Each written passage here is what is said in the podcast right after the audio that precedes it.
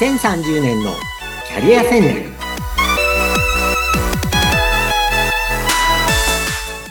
こんにちは。人材開発コンサルタントの山岸真嗣です。お相手役は相本幸子です。山岸さん今回もよろしくお願いします。はいよろしくお願いします。さてこの番組も今日記念すべき50回目を迎える、まあ、アニバーサリーの回になるわけなんですけれども、いやー、50回いろんなお話楽しく聞かせていただいて、私もすごくこう、キャリアについてもっと深く考えるきっかけをいただいてるんですけれども、じゃあ、節目の50回目のテーマはどんなお話伺いますか？はい、えー、今日はですね、前回からの続きで、えー、アスリートのキャリア支援のお話をしていきます。はい。今日はですね、あの、いろんな事例をちょっとご紹介して、あの、うん、皆さんに、こう、イメージを膨らませていただきたいなと思っています。あの、前回のお話をちょっとだけ復習しますと、はい。えー、まあ、スポーツ庁、日本のスポーツ庁が、えー、スポーツキャリアサポートコンソーシアムっていうのを作って、えー、最近アスリートのセカンドキャリアを支援する動きをしています。で、あの、私、山岸も、その、ACC っていうんですけども、それの認定の資格を取ったんですね。はい、で、いろんな勉強会とかで、あのいろんな、こう、元有名選手、トップ選手の話を聞く機会があって、うん、で、そういう話の、あるいはその、スポーツ庁のウェブページにいろんな事例が出てるんですね。で、そういう話を今日お話していきたいと思っています。はい、お願いします。はい。で、このスポーツ庁が、まあ、いわゆるロールモデル、成功事例として挙げてる人大勢いるんですけれども、はい。例えば、えー、有名なところでいくと、えっ、ー、と、プロサッカー、浦和レッズで活躍した元、あの、J リーガー、日本代表にもなった鈴木啓太さん。うん、鈴木啓太選手。あいもさん、ご存知ですかねはい。あの、世代も近くて、イケメン選手ということで。はい。そうなんですよね。あの、はい、42歳だそうです、今。うん、で、あのー、この方ね、なんですごいかっていうと、引退してすぐにですね、えっ、ー、と、会社を作ったんですね。うん、えー、株式会社オーブっていう会社で、えっ、と、腸内細菌を活用したいろんな商品を開発している会社なんです。ええ知らなかった。はい。で、あの、私も知らなかったんですけど、この鈴木啓太さんって、はい、あの、お母さんがね、調理師さんなんですって。で、栄養管理とかにすごい子供の頃から、えっ、と、お母さん調理師さんなんで、人間は腸が大事っていうのをね、子供の頃からお母さんが言ってたんですって。いい教育ですね。そう。それで、まあだからその、浦和レッズでね、日本代表になるぐらいまでトップ選手になったのも、やっぱりその腸内の、えー、環境、まあ食べ物ですね。食生活をこうちゃんとしたことで、えー、まあトップアスリートとしてのこうトップのレベルまで行ったし、で、自分は引退後は、やっぱりその、まあアスリートに限らずですね、この腸内細菌を活用した、こうビジネスっていうのに、まあ、うん、あるところからこう興味があって、うん、で、引退、えー、30代半ばで引退してすぐにですね、この会社作って、で、割とうまくいってるらしいんですよ。うん。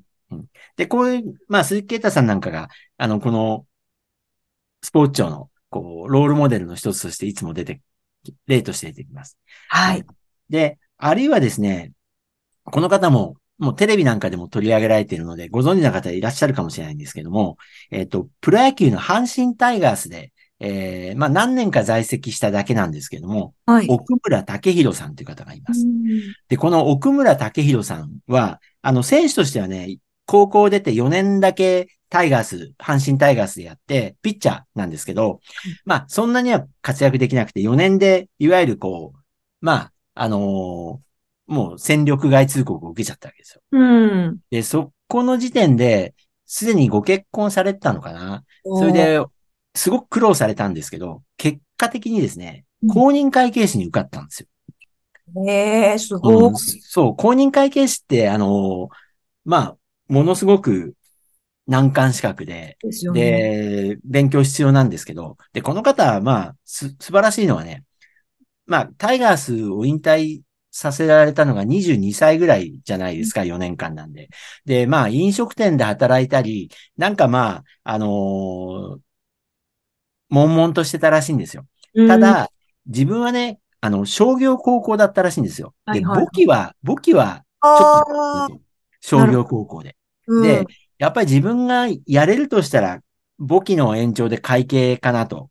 ただ、別に大学でも勉強してないので、時間はかかったんです。この人偉いのはね、9回受けたんです。9回。9年。で、9回目で、えっ、ー、と、34歳の時に、えっ、ー、と、公認会計士合格したんです。で、今40歳くらいなので、えっ、ー、と、まあ、こ後に続く人にですね、あ、今44歳ですね。はい。で、後に続く人に、えー、まあ、いろんな支援をするために、今、社団法人のアスリートデュアルキャリア推進機構っていうのを作って、へこう、後に続くアスリートの、こう、セカンドキャリア、デュアルキャリアの支援をしている方です。うん。素晴らしい。NHK の番組なんかでも、あの、登場されてますね。で、いろんなところで講演会なんかもされてます。で、やっぱこの方おっしゃるのは、まあ、この人の時代はですね、やっぱりもうスポーツ一辺とで、ましてプロ野球行くなんて、うん、もう、もうすごく大変なことなので、スポーツだけでしょうがなかったと。ただ、やっぱり終わってから振り返ると、簿記の勉強やってたのは良かったっておっしゃるええー、まあそう。結果に、ね、今の結果があるんですね。うん。うん。それでやっぱりあの、前回もお話したように、あの、この、今回、あの、お話しているスポーツ選手の、こう、セカンドキャリアっていうのは、はい、やっぱりその、辞めてからゼロから考えるんじゃなくて、やっぱり、子供の頃、学生の頃、うんあるいはスポーツ選手としてやってる時から、毎日30分でいいので、ちょっとずつ何か次のことを考えていく、いこうねってことなんですよね。うん。うん、で、それが、あの、スポーツ選手じゃない普通の社会人の方も多分共通するところで、やっぱりあの、なんかある会社である仕事をしてると、それだけにのめり込んじゃうんだけども、そうじゃないことを1日30分でいいので考えていきましょう。うん、そうですね。備えるというかね。そう。それがあのポイントなんです。で、あのもともとですね、スポーツ選手はいろんな、こう、社会人としてのベースとなる基礎力っていうのが、あの、備わってるはずなんですね。はい。で、これはあの、この番組でも前にお話した、通産省、経産省、経済産業省が言ってる、あの、社会人基礎力っていうのがあります。はい、そういうのが、こう、ちゃんと身についている。例えば主体性だったり、うん、こう、周りへの働きかけ力だったり、実行力だったり、うんうん、考える力ですよね。課題を発見して計画的にこう何かやっていくとか。うん、あとはチームワーク。チームの中で自分を発信していく。仲間の意見を傾聴する。うんうん、あるいは、規律性。うん、まあ、あの、チームとしてルールとかね、約束を守る。あるいは、ストレス、ストレスコントロール力っていうのがあるんですけど、うん、そういうのも身についてるわけです。はい。で、問題はですね、そういう素晴らしい基礎力があることに、えっと、アスリート自身が気づいてないことなんですよね。で、今回あの、私もやっているそのアスリートキャリア支援の仕事っていうのは、そういうことに、こう、気づいてもらう。それを助けていくっていうのが、まあ役割の一つであります。ああ、素晴らしい。はい。で、私あの、大学生のキャリア支援っていうのも、あの、結構してるんですけれども、えー、例えばですね、よくあるのは、例えば、あのー、一流のまあ、強い大学の体育会の部活ですよね。で、一部の、こう、大学を出てから実業団に入れるような子は、うん、まあ、あの、とりあえずは実業団に行けばいいと思うんですけど、うん、そうじゃない次のグループの人は、うん、結構ね、自分で仕事探すときにね、あの、自信がない人が多いんですよ。ええー、すごいことやってるのにそうなんですか？そうそうそう。例えばですね、あの、これ、あの、多くのスポーツでそうなんですけれども、はい、トップじゃない人って大体こう自分はそうなれなかったっていうね、なんか自信、自己肯定感意外に低くて、例えば野球とかラグビーとかチームスポーツだと、レギュラーになれなかったみたいな。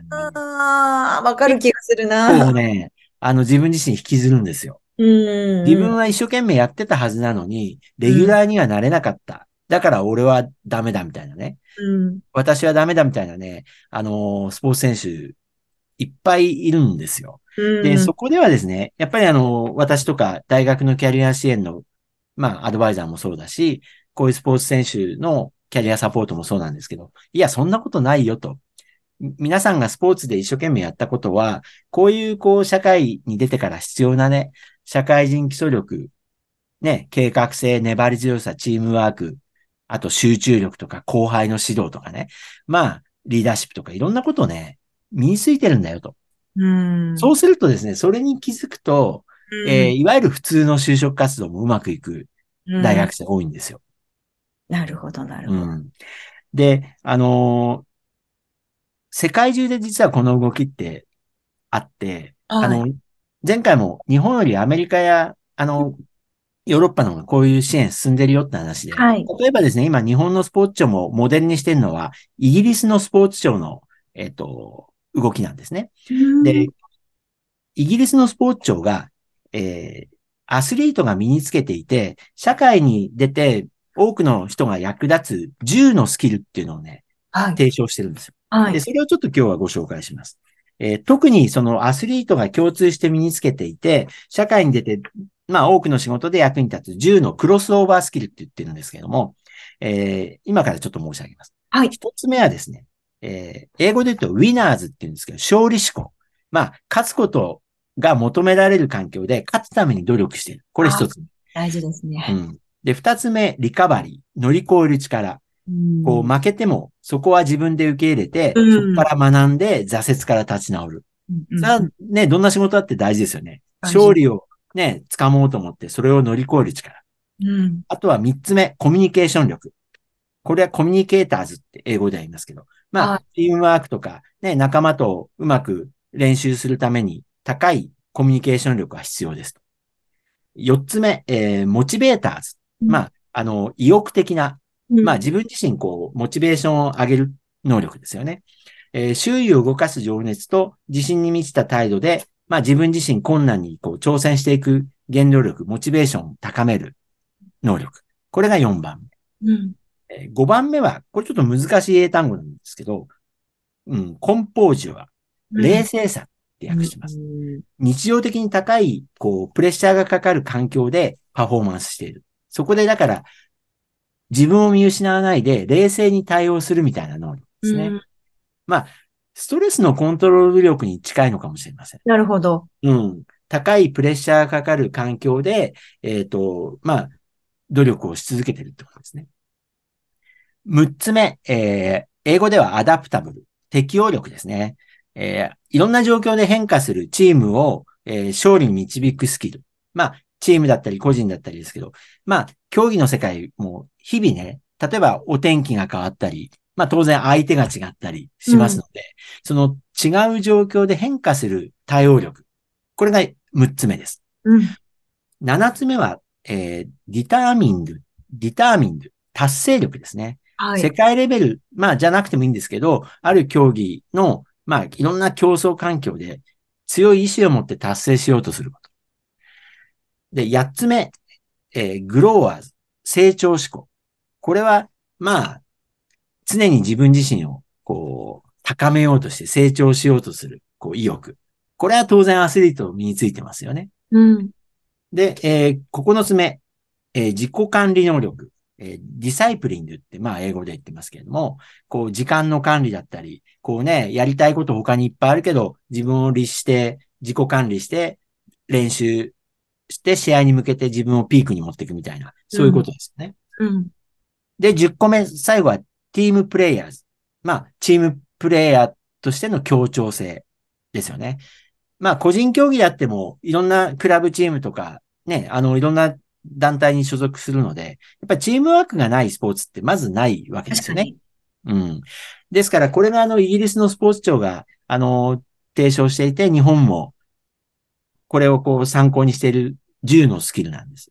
うん。で、今、アイモスさんこれ聞かれて、多分初めて聞かれて、あの、どう思われました？もう本当にすべて会社にもと、社会人に求められるスキルと全部一致してるなと思いましたね、やっぱり。そうなんですよね。これどんな仕事をしてても、こう、勝利にね、向かって努力する、乗り越える、コミュニケーションをする、えーうん。モチベーションを自分で持つ、えーストレスに負けず冷静さを保つ、えー適応していく、達成思考、あと成長していく思考、あと自己管理能力、協調性。まあ、どんな仕事でも必要なんですよね。本当にそうですうね。ん。で、これって、でもあのーやっぱりね、アスリートはその競技でしかそれをやったことないので、で、当然若い方は仕事をしたことがなくて、あんまりアルバイトとかもやったことがない、やる機会がないので、やっぱりね、これが社会で通用するかどうかって自信を持ってないこと多いんですよ。まず知らないっていうことですよね。うん要するに企業の営業マンがどういうことをしてるかって知らないじゃないですか。うん。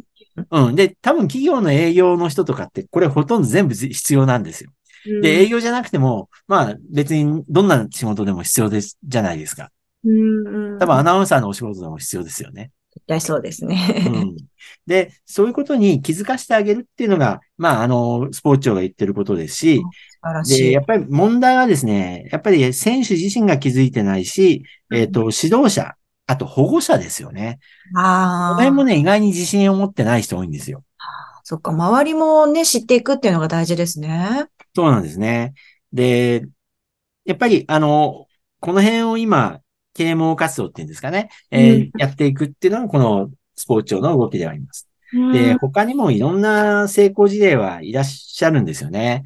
で、今日の最後には、女性のアスリートについては、特にですね、はい、あの、やっぱり女性の方がより一層ライフイベントがあって、男性以上に難しい面はありそうなんですよね。はい、でね、まあ、これはいい表現かわかんないんだけど、昔はですね、やっぱり女性の場合は、こう、最後は結婚すればいいみたいなね、うん、あの考え方ってやっぱ親世代にはあるんですよ。だから女の子だから、えっ、ー、と、競技一筋でもいいんじゃないかみたいなね、発言をする親もいるわけです。あうん。